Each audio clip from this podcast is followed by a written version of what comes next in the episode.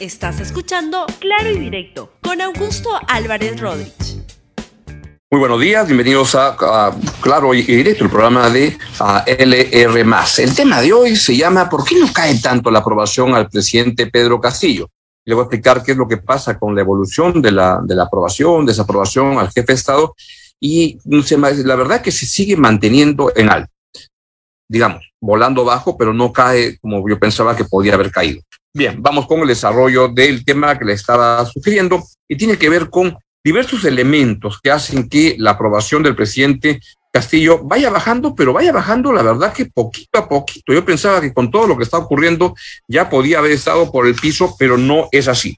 Vamos con la encuesta que apareció el día de ayer en el diario Al Comercio, que es la aprobación de, eh, de, de Ipsos. Y lo que uno ve en esta encuesta es que la aprobación al presidente Castillo ha subido a la desaprobación, ha subido de 58% a 60% el, en, en el último mes. Es decir, casi que es lo mismo con el margen de error. Y la desaprobación cae, la aprobación, perdón, no lo quiero confundir. La desaprobación sube de 58 a 60 y la aprobación va cayendo de 36 a 33%. Son las líneas eh, celestita y a roja que aparece en ese gráfico. Ya pueden quitar el gráfico y lo que tenemos es que la, la, la curva, la tendencia que está teniendo, no implica una caída tan fuerte. Se ha estacionado casi desde noviembre del mes pasado, cuando estaba en 57%, sigue estando casi igual en el momento actual. Y la aprobación estaba en 35%, ahora está en 33% con respecto a noviembre pasado, también sigue estando casi en el mismo lugar. A pesar de eso, desde mi modesto punto de vista, pues la aprobación al presidente, la, gestión del presidente Castillo va mostrando cada vez más problemas. Quiero darles algunas evidencias. Y un tema que ya se pasa de, de, de, de, bochornoso es lo que está pasando en Petro Perú, una empresa estatal donde yo les he este, hecho comentarios desde ya hace unos tres, cuatro meses o más, creo, desde que empezó el gobierno, dándoles cuenta que están pasando cosas muy extrañas en esa empresa, con un directorio que viene manejando las cosas de manera muy, muy sospechosa y una gerencia general eh, manejada por el señor Hugo Chávez, que no es el Hugo Chávez de, eh, de Venezuela, es nuestro Hugo Chávez peruano, Hugo Chávez Arevalo, que lo que va reflejando es demasiadas cosas muy oscuras. A mí me han hecho llegar cartas de, este, de precisiones y cosas de, de, de Petro Perú, pero la verdad, simplemente cada día que pasa, cada semana que pasa, se constata que hay cosas muy oscuras en Petro Perú y no es necesariamente el petróleo. Pues, vean lo que este, este audio que se eh, difundió el día de ayer en el programa Panorama de lo que dice el señor Hugo Chávez Arevalo. En el primero dice, no voy a renunciar y no me van a sacar de acá. Gente que cree que me va, que voy a renunciar, no voy a renunciar. Yo me voy al día siguiente que se vaya este presidente de este país. Vos con la confianza del presidente, vos con la confianza del nuevo ministro, del ministro de Energía y el ministro de Economía. Ayer me comunicó Eso déjalo por descartado, que no voy a renunciar. Yo no tengo por qué renunciar. Hay mucha gente que está pensando que voy a renunciar porque yo no he cometido ningún delito alguno. Y con los indicadores que ustedes me lo van a entregar, vamos a encontrar que dos, en dos meses de gestión hemos conseguido más que lo posible un año o tres años una gestión. Esta gran lectura, yo les he manifestado en las reuniones, esta guerra es contra la mafia, contra los grupos interesados y contra la propia cofradía que existe en este país, que no permite ningún cambio, quieren mantener su estatus quo. La verdad que en cualquier gestión mínimamente transparente al señor Hugo Chávez Arevalo ya deberían haberlo sacado del cargo. Se siguen uh, revelando y confirmando todas las reuniones que ha tenido con la señora Karelín López, que es la lobista del gobierno, él dice en esta versión que solamente había, se había reunido una vez porque fue a plantearle una teletón para, para Palacio de Gobierno, una especie de, teletón, porque la teletón es una buena marca que se maneja con transparencia, con decencia, no como están manejando las cosas en la uh, oficina en Petro Perú, ni en lo que era el despacho del presidente uh, con, bajo el señor Bruno Pacheco, donde se encontraron 20 mil dólares en efectivo. Y esta señora sigue entrando a, a, Petro Perú como Pedro por su casa, no como Pedro Castillo, como Carelín por su casa, porque sigue entrando como le viene en gana. Ah, se ha registrado que ha tenido por lo menos seis reuniones con el, con, con la, la, el gerente general. Según el informe de Epicentro, se revela el de Panorama en el, los registros de visita de Petro Perú recogidos por Panorama revelan que López visitó a Chávez, Carolín López, hasta seis veces en su despacho del piso 20 de la empresa, los días 19, 21, 22, 25, 27 y 28 de, octubre. Todo eso para, ver un tema de una especie de eh, teletón parece impresionante. El señor Chávez, sin embargo, dice que solamente fue una vez y nada más. Acá hay cosas tremendamente extrañas y esto está pasando muy suave, pero la verdad lo que se conoce, no solo por las operaciones de la compra de biodiesel, también por la manera como manejan y cómo enfocan los contratos. En el caso de Petro Perú, deja mucho, mucho que desear por la transparencia y eso ah, se añade el hecho que se nombra al frente de Perú Petro, la entidad que negocia los contratos, en el caso del petróleo, a alguien como a Daniel Salaverri que pueda saber de muchas cosas, pero de petróleo nada, y eso incumple la disposición básica de los criterios de cómo nombrar a los miembros del directorio de Perú Petro. Pues no ha ocurrido y simplemente se van sumando problemas. Y en un gobierno que la verdad que en estos casos da mucha pena porque va el ministro Eduardo González a este al Congreso y no puede explicar por qué él y el presidente de la República decidieron la contratación o la designación de Daniel Salaverry para el cargo de el primer cargo, el presidente del directorio de Perú Petro. Él podrá hacer muchas cosas, podrá ser premier, lo que sea, como les he contado. Presidente Perú Petro no puede ser, pero acá están pasando cosas tremendamente extrañas y el presidente pues no hace absolutamente nada y sigue avalando con su presencia en reuniones, etcétera. Y acá lo que se refleja es algo que me parece insólito, es que ese señor Chávez dice que él es respaldado y él se va a quedar en, el, en la gerencia general de eh, Petro Perú el tiempo que quiera, porque cuenta con el respaldo del presidente Castillo y de los ministros Eduardo González y del ministro de Economía Pedro Frank. Esto la verdad que es insólito en una empresa que tiene ya tantas denuncias de corrupción en tan breve paso, este plazo que reciba tantos respaldos, da mucho que pensar. Vamos a seguir atentos a lo que pase en Petro Perú. También algo similar se produjo en el caso del Ministerio de Ambiente, donde ya se revelaron muy malos manejos vinculados al uso del Ministerio de Ambiente como una agencia de empleos del gobierno para los amigos, amigotes, paisanos del gobierno. Y ayer en el programa Punto Final, pues se dieron a conocer las presiones que existen sobre el Ministerio de Ambiente para que para colocar a todos los amigos del presidente y del gobierno. Escúchelo y ve, véalo, por favor sin experiencia en el sector, pero con decenas de visitas al ministro. Quispealaya fue evaluado tres veces sin dar la talla para diferentes puestos, para luego convertirse en secretario general del Ministerio del Ambiente. En el caso del señor Quispealaya, ¿de quién vino la orden para sus múltiples evaluaciones? Eh, provienen siempre de la alta dirección. El único que puede designar en esos casos es el ministro. Eh, si este señor no calzaba para puestos inferiores, ¿por qué razón es que es evaluado para el máximo puesto administrativo del ministerio y la evaluación es positiva y está ahí. Eh, sí, acá debo mencionar que de acuerdo a la Autoridad Nacional del Servicio Civil, los puestos de alta dirección o de funcionarios, que en estos casos son ministros, viceministros y secretarios generales, no tienen un perfil de puesto. Quispealaya no tenía los requisitos para puestos más técnicos, así que el ministro lo ayudó designándolo en un cargo de confianza cargo al que renunció después de nuestro reportaje, aduciendo motivos personales. Bien, y esto que está pasando en el Ministerio de Ambiente está pasando en muchos espacios del sector público peruano. Y por tanto, la preocupación ahí es legítima y es válida, porque ¿saben qué cosa? El usar la, el sector público, el gobierno, el Estado, como agencia de empleo para amigos, amigotes, paisanos, etcétera, que no cumplen los criterios técnicos requeridos para los cargos, es una forma de corrupción.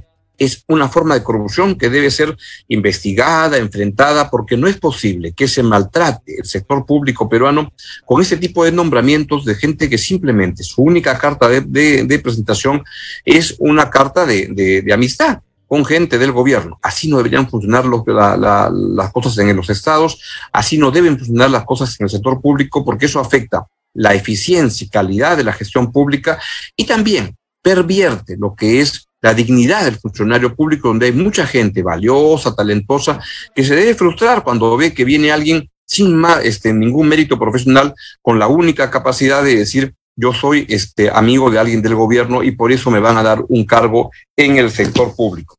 Y esto abunda por todos, todos lados.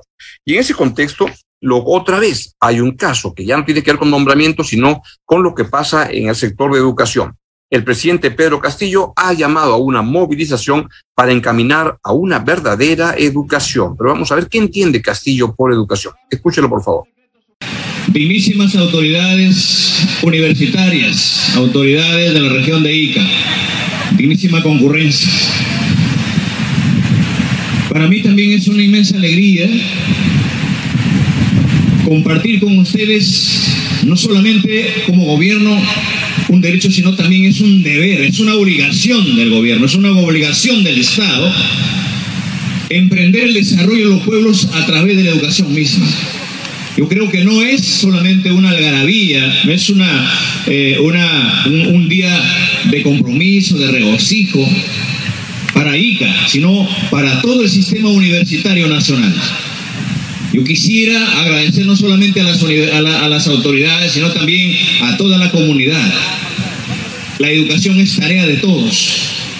Hay personas que aún no hemos entendido que el desarrollo de los pueblos se basa en la educación.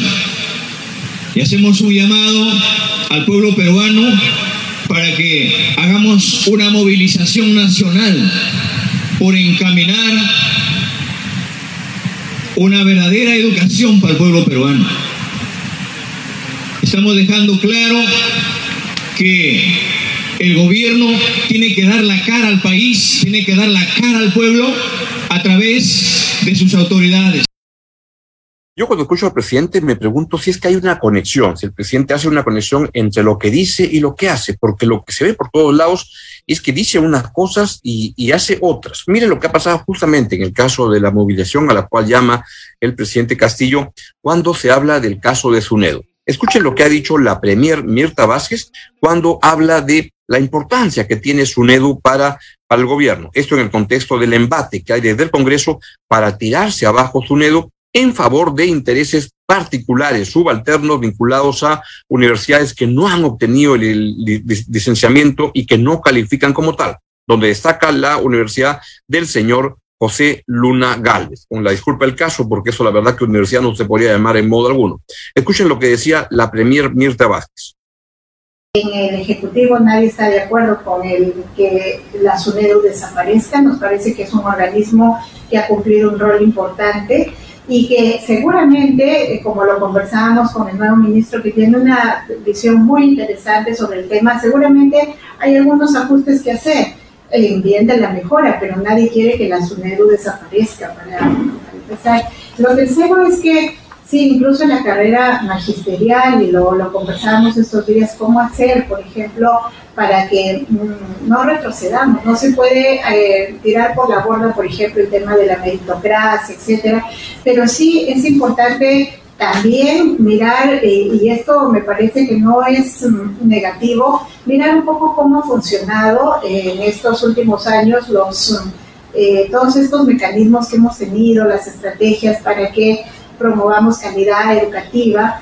Eh, entonces nos hablaba, por ejemplo, el ministro que es un maestro además que, que, conoce muchísimo porque ha sido incluso maestro de zona rural y ha ido dando sus exámenes, ascendiendo las escalas, etcétera. No es alguien que desconozca de esto y ni que se haya negado, pero él sí eh, admite y nos, nos explicaba, porque él es un experto en este tema, la premier Mirza Vázquez habla de defender a la SUNEDO. Escuchen lo que dice el presidente Castillo tres días después de eso. Señor rector, juguémosle limpio a la universidad, juguémosle limpio al país y juguémosle limpio también, señores de la SUNEDO, señor ministro. Recorramos con usted el país, escuela por escuela, región por región, para darle agua a los colegios, para darle agua a las universidades y no puede estar truncada la facultad de medicina, señor superintendente. Tenemos que encaminarla ya para que nuestros jóvenes tengan la posibilidad y que la misma universidad haga una convocatoria para que nuestros jóvenes gocen de este derecho constitucional, el derecho a la educación. Queridos compatriotas, queridos hermanos, ¿quién más va a salvar al país si no es la educación del pueblo peruano? Yo no entiendo la verdad las contradicciones, posiblemente sí las entiendo, pero no es posible que la Premier esté diciendo de respaldar a la SUNEDO y el presidente va y dice en plaza pública, jueguen limpio, señores de la SUNEDO, ¿qué pasa acá? Lamentable. Y otro caso en el cual se ve las contradicciones entre lo que dice el presidente Castillo y lo que hace, tiene que ver con este llamado, con esta arenga que ha hecho este fin de semana para este, evitar candidaturas de gente vinculada a la corrupción. Y escuchen por favor lo que dice. El problema de la corrupción, el problema de la corrupción campea en todos los rincones de la patria.